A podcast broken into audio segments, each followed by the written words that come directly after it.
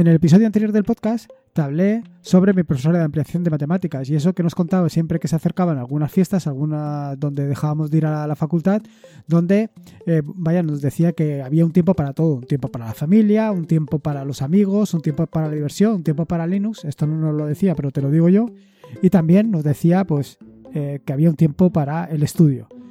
Pero todo esto nos no lo decía eh, y yo te lo conté para decirte al final y felicitarte las fiestas. Y era el objetivo principal. Pero se me olvidó el objetivo principal. Y es que muchas veces adornamos tanto las cosas que lo más importante lo dejamos escapar.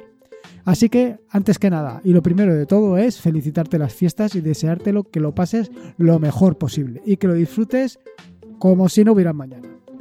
Dicho esto, comentarte que este episodio, el episodio número 133, pues tiene mucha relación, como ya te puedes imaginar, con el episodio 134, en el que te dije que abandonaba OpenVPN para dedicarme única y exclusiva a WireGuard.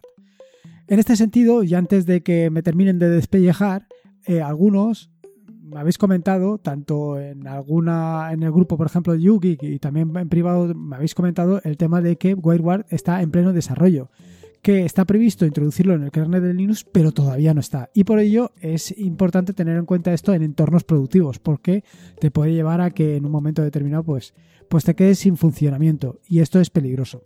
Sin embargo, para el uso que yo le quiero dar, eh, el funcionamiento es perfecto. Y lo verás un poco más adelante cuando te cuente todo esto que te quiero comentar acerca de eh, tener la Raspberry en soledad, tener la Raspberry solitaria.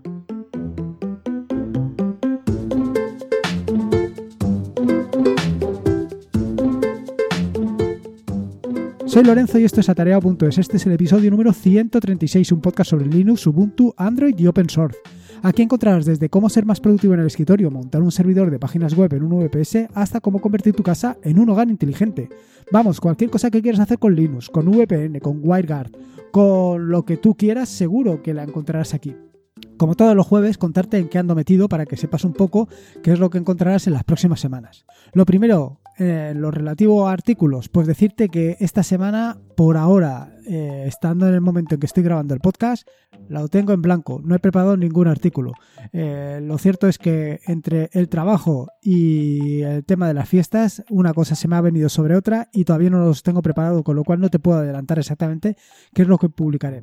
Lo que sí que te puedo decir es que tengo pendiente un artículo para colaboratorio.net para invitarte, para sugerirte, para vaya, para picarte un poco, para que te apuntes, para que te apuntes a colaboratorio.net, para que escribas para colaboratorio.net, porque es una manera de colaborar y de hacer que tus artículos lleguen a otros y que otros puedan disfrutar de tus conocimientos o de lo que tú quieras, vaya, al final es muy interesante. Yo estoy muy contento, no estoy colaborando todo lo que debería, pero lo cierto es que solamente pertenecer a esa red es suficiente para mí.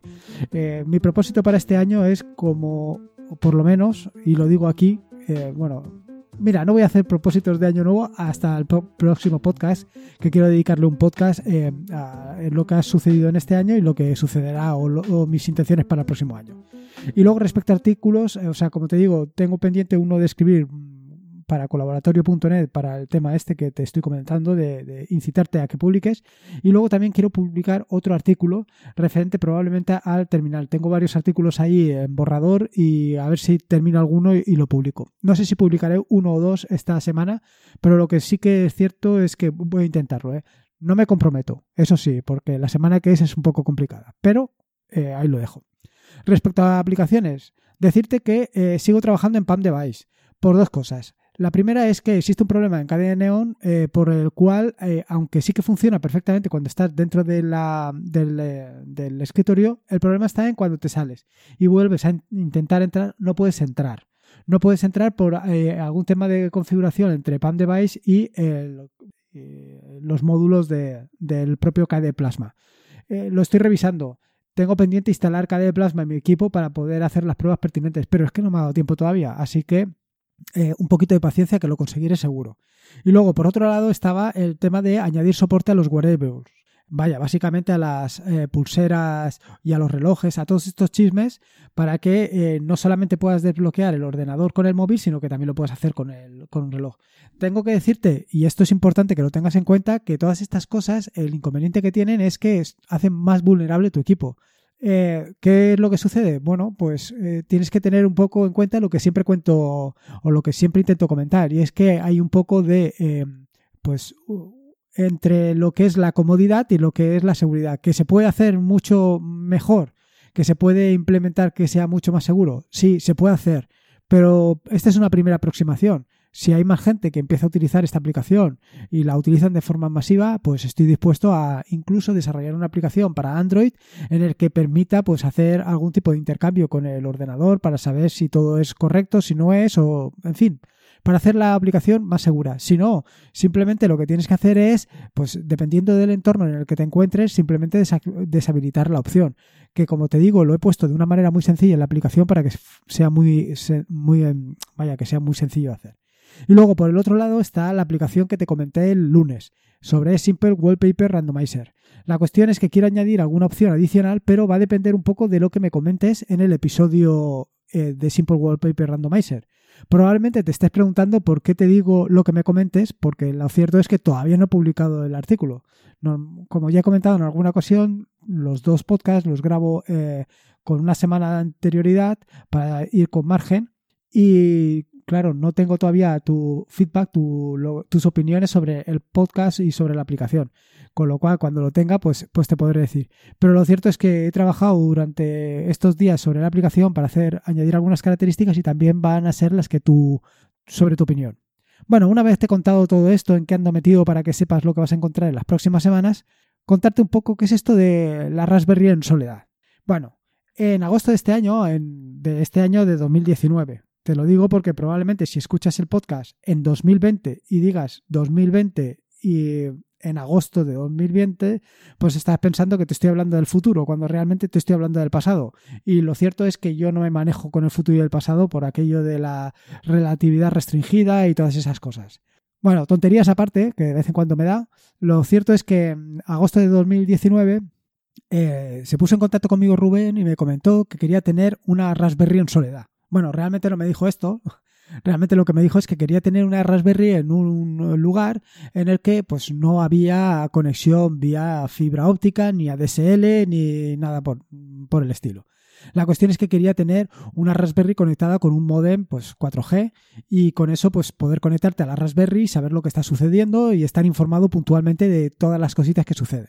Total, que me pareció un proyecto realmente interesante y en ese sentido pues me subí al carro y le dije, bueno, pues yo te echo una mano con el proyecto y vamos a ver qué se puede hacer y qué opciones tiene y tal y cual. Y nos pusimos manos a la obra. Nos pusimos manos a la obra relativamente, porque te tengo que decir que en todo este tiempo lo único que he hecho ha sido pelearme con la operadora, vaya, pelearme con Sinjo para conseguir una tarjeta 4G eh, para mi modem 4G, porque antes tenía otro, bueno, en fin, rollos de teléfonos y historias de estas que no vienen al caso, pero vaya, Total, que ha sido un poquito absurdo porque estaba pidiendo la tarjeta, eh, la estaba pidiendo para un número que ya no tenía yo, me estaban mandando un SMS a ese número. Eh, yo les dije que ese número ya lo había dado de baja, di mi número bueno, pero entonces me hicieron hablar otra vez con la operadora. En fin, una serie de cosas que, que básicamente yo estoy en Simyo por, y esto no tiene mucho que ver con el podcast, pero estoy básicamente en Simyo porque no tengo que hablar con nadie. Simplemente en Simyo, eh, desde tanto la aplicación como la página web, me conecto, digo las opciones que quiero este mes, que si este mes voy a querer más megas de de, vaya, más megas de conexión de teléfono o voy a querer llamadas ilimitadas, en fin, la combinación que quiera y no tengo que hablar con nadie. Me surgió este problema en el que me hicieron hablar con la operadora y entonces eh, me acordé porque estaba con Sinjo. Me parece realmente absurdo que a, estas, a esta época del siglo XXI, para hacer todo este tipo de, de operaciones que no necesitas a nadie, tengas que terminar hablando con varias personas de una operadora, varias personas que normalmente están en un call center y que no saben ni lo que se le estás diciendo para resolverte un problema que no hace falta a nadie. Em, No, no entiendo nada. Bueno, en fin, que me voy por las ramas. Total, que esto ha sido una pequeña disputa hasta que he conseguido la tarjeta. Una vez he conseguido la tarjeta, vaya, todo ha ido más o menos bajo, o sea, todo ha ido rodado. Eh, lo primero ha sido el tema del router 4G. Es uno de estos, un pincho de estos USB, un router 3G, router 4G, no me acuerdo, un Huawei, eh, no, me acuerdo el modelo porque nunca me fijo de estas cosas. Lo primero que tuve que hacer, y esto lo vas a tener que hacer tú seguro si quieres utilizar la misma solución, es quitarle el pin. Tienes que deshabilitar el pin porque no lo vas a poder poner. Y esto es la primera opción o la primera cosa que tienes que tener en cuenta para poder utilizar tu router 3G o 4G directamente en tu Raspberry. Una vez quitado, todo va sobre sin problemas. Puede ser, y en algunos casos sucede, que la Raspberry confunde la... ¿Cómo se llama? Confunde el router USB con una USB de estos de almacenamiento masivo. Pero esto puedes encontrar cientos de tutoriales en internet que te dicen de una manera muy sencilla cómo configurarlo para que funcione como router. Yo te digo que no tuve ningún problema, fue ponerlo y funcionaba la primera. Y en cuanto cambié la configuración del, del, ¿cómo se llama? En cuanto cambié, ahora se me ha ido de la cabeza lo que te iba a contar. Perdona, en cuanto cambié lo del pin, ya todo empezó a funcionar perfectamente, sin problema. Eh, se conectaba y tal. Para probarlo en red, lo que hice fue, pues, ir un poco a lo loco, ¿no? Y meterme y deshabilitar el wifi. Luego tuve que habilitarlo y tal, y vaya, todo fueron unas pruebas así un poquito rudimentarias, pero pero bueno, aquello funcionaba razonablemente bien. ¿Cuál era el problema? El problema vino del lado de eh, no de salir de la Raspberry hacia Internet, sino entrar de Internet hacia la Raspberry. ¿Y por qué te digo esto? Pues por CGNAT. Si no sabes lo que es CGNAT, comentarte así rápidamente para que tengas una idea. Em, esto se trata de el problema este que habrás oído en innumerables ocasiones acerca de la limitación de direcciones IP. Esto es eh, con CGNAT lo que se soluciona esto de la limitación de direcciones IP haciendo que varios equipos compartan la misma IP. Esto es una práctica común entre todos los eh, operadores de telefonía móvil. Eh, utilizan esta tecnología para que, o este protocolo, o este procedimiento, o como lo quieras llamar, no voy a entrar en este tema, para directamente, pues, con una sola IP darle servicio a muchos usuarios. ¿Qué problema tienes? Pues el problema que tienes es que no vas a poder entrar de Internet a tu Raspberry. No puedes, es imposible. Aquí, em, ¿cómo te puedes conectar? Bueno, pues la, cosa es que estuve dando varias vueltas. Una era utilizar un cliente servidor y la otra eh, caí en la cuenta de que lo tenía muy sencillo, que era simplemente pues montar una red privada virtual donde eh, la Raspberry formara parte de esa red privada virtual. Y aquí precisamente, y ahora lo has entendido, es como eh, entra a formar parte WireGuard. Sí, efectivamente, WireGuard pues es la que va a dar eh, la red privada virtual. Como te decía, eh, una vez solucionado el problema del modem, que te digo fácil, una vez quitado la, SIM y una vez resuelto todos estos problemas, pues ya tienes la Raspberry para funcionarla en soledad. ¿Y para qué la quieres poder tener en soledad? Bueno, pues la puedes querer tener para una casa aislada.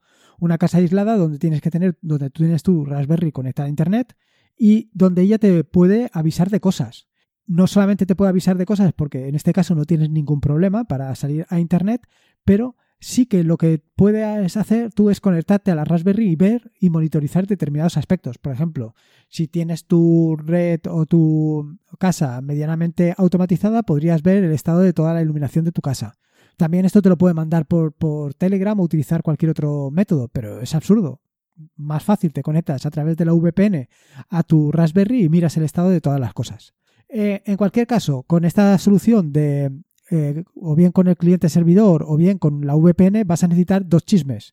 Vas a necesitar tu Raspberry, la Raspberry que va a estar en solitario, que va a estar allí aislada, o bien la Raspberry y, o sea, y luego la Raspberry que tienes en casa. O un VPS, o bien directamente pones tu ordenador como eh, servidor. Lo que está claro es que tienes que tener un elemento que esté fuera de la red, que es el que haga de servidor. ¿Por qué? Porque es el que tiene que dar la mm, o el que tiene que tener la IP fija. Bueno, IP fija, a ver si me explico. Quiero decir, tú en tu casa puedes tener o bien la IP fija o como te he comentado en diferentes ocasiones, el tema de la IP dinámica. Sin embargo, como bien te digo, el tema de la IP dinámica lo puedes resolver fácilmente a través de un DNS dinámico. Un DNS que tú vas a darle un nombre como puede ser eh, servidor.dacdns.org, ya te he comentado anteriormente en algún otro en algún otro podcast y a partir de eso ya puedes conectarte a esa IP y lo tienes resuelto. Pero básicamente eso tiene que ser así. Con CGNAT no obtienes la posibilidad de un DNS que se conecte a la Raspberry que esté allí. E, es imposible porque, como te digo, la IP está compartida y no vas a poder llegar de una manera directa a tu Raspberry. La solución viene de la, de la mano. Entonces, como te digo, puedes optar por cualquiera de esas tres opciones. O montas una Raspberry en casa, que es lo que yo tengo. Yo tengo una Raspberry en casa que me hace de servidor eh, de WireGuard o montas un VPS, que también podrías tener en el VPS el servidor WireGuard, probablemente esta sea mejor solución que la que yo tengo montada por el simple hecho de que eh, el servidor de WireGuard va a ir va a ser mucho más rápido desde el VPS que desde la Raspberry de casa. Simplemente por una conexión directa a, través de, vaya, a través de la red. En tu casa pues tendrá que entrar y va a depender también del ancho que tengas. En fin, todas estas cosas que muchas veces no las tienes en cuenta, pero que son importantes para que eh, todo funcione pues relativamente bien.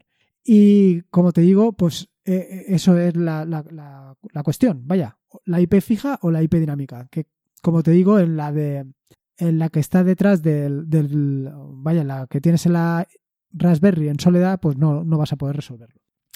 Respecto a por qué he utilizado OpenVPN frente, eh, perdón, al revés, por qué he utilizado WireGuard en función de, en vez de OpenVPN. Bueno, lo que está claro es que OpenVPN, la ventaja que tiene es que es una red virtual que está suficientemente, bueno, un protocolo que está suficientemente establecido, que está testado, que está verificado, que funciona perfectamente. El inconveniente es que a mí me ha ido muy lento, tremendamente lento. O sea, me ha ido muy lento eh, con, la, con la Raspberry eh, a través del router 4G. Eh, cuando lo he utilizado fuera del router 4G, cuando lo he utilizado con, a través de fibra óptica y todo esto, me ha ido suficientemente bien, pero de esta otra manera es que era tremendamente lento. El problema con la WireGuard, bueno, pues con WireGuard más o menos ya te lo he comentado en la introducción del podcast. El problema es que es un protocolo que está en desarrollo, es un que no está todavía suficientemente probado y que en entornos de producción, pues puedes tener un problema. Ahora, tienes que pensar lo que tienes que pensar. Yo, ¿para qué estoy utilizando WireGuard? Yo lo estoy utilizando para mi entorno de pruebas, para mi entorno de trabajo, de, mis cosas, de mi Raspberry, que si me quedo sin Raspberry, si me quedo sin conexión en casa, pues tampoco pasa nada. En un, eh, digamos, en una casa aislada, en el campo, o un terreno de cultivo, una cosa así, si por un casual la Raspberry no te funciona, pues te acercas y lo resuelves. Eso mm, desde el punto de vista, digamos, más problemático, que es que te quedes sin conexión a, WireGuard. Lo cierto es que durante esto, este tiempo, durante este último mes que he estado probando la Raspberry y durante el cual he estado probando WireGuard de manera, vaya, continua, eh, no he tenido ningún problema ningún problema de ningún tipo. Vaya, que me haya quedado sin la Raspberry, sin conexión ni nada por el estilo. Es más, el único problema que he tenido, y este lo hubiera tenido tanto con OpenVPN como con WireGuard, es que una de las caídas de, tensión, bueno, de tensión, eh, vaya, dejé una, la Raspberry, esta, sin alimentación, y cuando se levantó, cuando la puse en marcha de nuevo, no se conectó con el router, con el router 4G. Esto te puede pasar igual con OpenVPN como con, con WireGuard. Así que, ¿cuál es la ventaja de WireGuard? Lo rápido que va. Pero lo, rápido que va es suficientemente rápido como para poder hacer lo que yo quiero hacer. De hecho, una de las pruebas que he estado haciendo ha sido que en esta Raspberry tengo instalado eh, una, ¿cómo se llama? Un Grafana. Un Grafana donde estoy viendo y donde estoy monitorizando todo el funcionamiento de la Raspberry. ¿Vale? Esto te lo comenté en el episodio 132 del podcast, atareado.es barra podcast barra 132, ¿vale? Y con OpenVPN, de verdad que le dabas a actualizar y aquello era más lento que el caballo del malo. Vamos, al malo lo hubieran cazado, le hubieran pegado una paliza y lo hubieran dejado sin, sin caballo y sin nada. Eh, con WireGuard funciona, no te digo que como en red local, pero prácticamente. Yo no aprecio mucho la diferencia, ciertamente. Ahora sí, eh, por el simple hecho de tener la Raspberry en solitario o en soledad, eh, la cuestión es que tienes que hacer algunas cositas para que la Raspberry funcione eh, correctamente con la configuración de WireGuard. Lo primero es, yo lo que configuro es que todas las direcciones IP salgan o estén configuradas como 0.0.0.0 barra 0, ¿vale? De tal manera lo dejo en las notas del podcast en atareado.es barra podcast barra 136 para que puedas acceder de, a las notas y ver eh, rápidamente estas cosas. Lo siguiente es lo de persistent keep alive y yo le he puesto un valor de 10. He probado otros valores y al final me he quedado con 10, aunque yo creo que cualquier otro valor, normalmente creo que por defecto viene 20, pero yo me he quedado con 10 por aquello. Esto es porque eh, si no lo tienes puesto así, al final eh, se pierde la conexión. Se pierde la conexión y qué, cuál es el problema de que pierdas la conexión, de que es imposible eh, volver a conectarte a través de tu Raspberry que está al otro lado de la red CGNAT, de la conexión CGNAT, es imposible, con lo cual la has perdido por completo. Y por supuesto, pues que tienes que habilitar el servicio en systemd con el systemctl enable wg quick arroba WG0. En fin, siempre me lío a contarte con todas las instrucciones que hay que poner en la terminal y al final no se trata de eso, al final en las notas del podcast está. Vaya, como te digo, y para resumir todo esto, y básicamente lo que te quería contar era la experiencia esta, por si tú tienes algún tema parecido, si por ejemplo tienes un campo de cultivo y quieres controlarlo de esta manera, pues es una manera muy sencilla y económica. Ten en cuenta que al final, pues la Raspberry, una Raspberry Pi 3, pues está en torno a los 35 euros, más unas cosas, más las otras, pues a lo mejor te estás gastando por 50 o 60 euros, más eh, la conexión 3G, que yo tengo puesto una ¿cómo se llama? Una tarjeta de estas prepago de 5 euros al mes, es que en 60 euros lo tienes monitorizado todo el año. Y vamos, es que el funcionamiento es perfecto. No, no, yo ya te digo que no he tenido ningún inconveniente, con lo cual es una solución que puedes implantar de una manera relativamente sencilla y en la que puedes eh, hacer cualquier cosa, pues no sé, cualquier cosa que quieras hacer. Sobre todo para el tema de, tener monitorizados o de en un momento determinado, pues si lo tienes en un campo de riego, por ejemplo, pues poder eh, habilitar electroválvulas que se pongan en marcha o hacer otro tipo de acciones como puede ser que si ha llovido eh, con un detector de humedad, pues que no riegue o que tú sepas cuántas veces ha regado al día, todo este tipo de cosas que con esta solución es muy sencilla. En fin, espero que te haya gustado el episodio del podcast de hoy y, y vaya que si es una manera de sacarle partido. Sobre todo, lo importante es que le puedas sacar partido, que te haya gustado el episodio y, recuerda que si puedes darle una valoración en tu podcatcher preferido, en tu servicio de podcast, ya sea Apple Podcast, Evox o donde sea, para dar a conocer el podcast, te lo agradeceré infinitamente. En fin, en las notas del podcast que encontrarás en atarea.es barra 100 barra podcast barra 136 están pues eso, todas las notas del podcast donde puedes eh, ver la configuración que te he estado comentando para que no tengas lío con, lo que te he comentado, que al final te lo comento y no sería lo suyo que estoy, vaya, lo miras y es más sencillo, es que me lío enseguida. Pásate por allí, me dejas tus comentarios, opiniones y si se te ocurre otra idea o una solución mejor para hacer esto, pues por supuesto encantadísimos todos de, de que colabores, porque esto cuanto más mejor.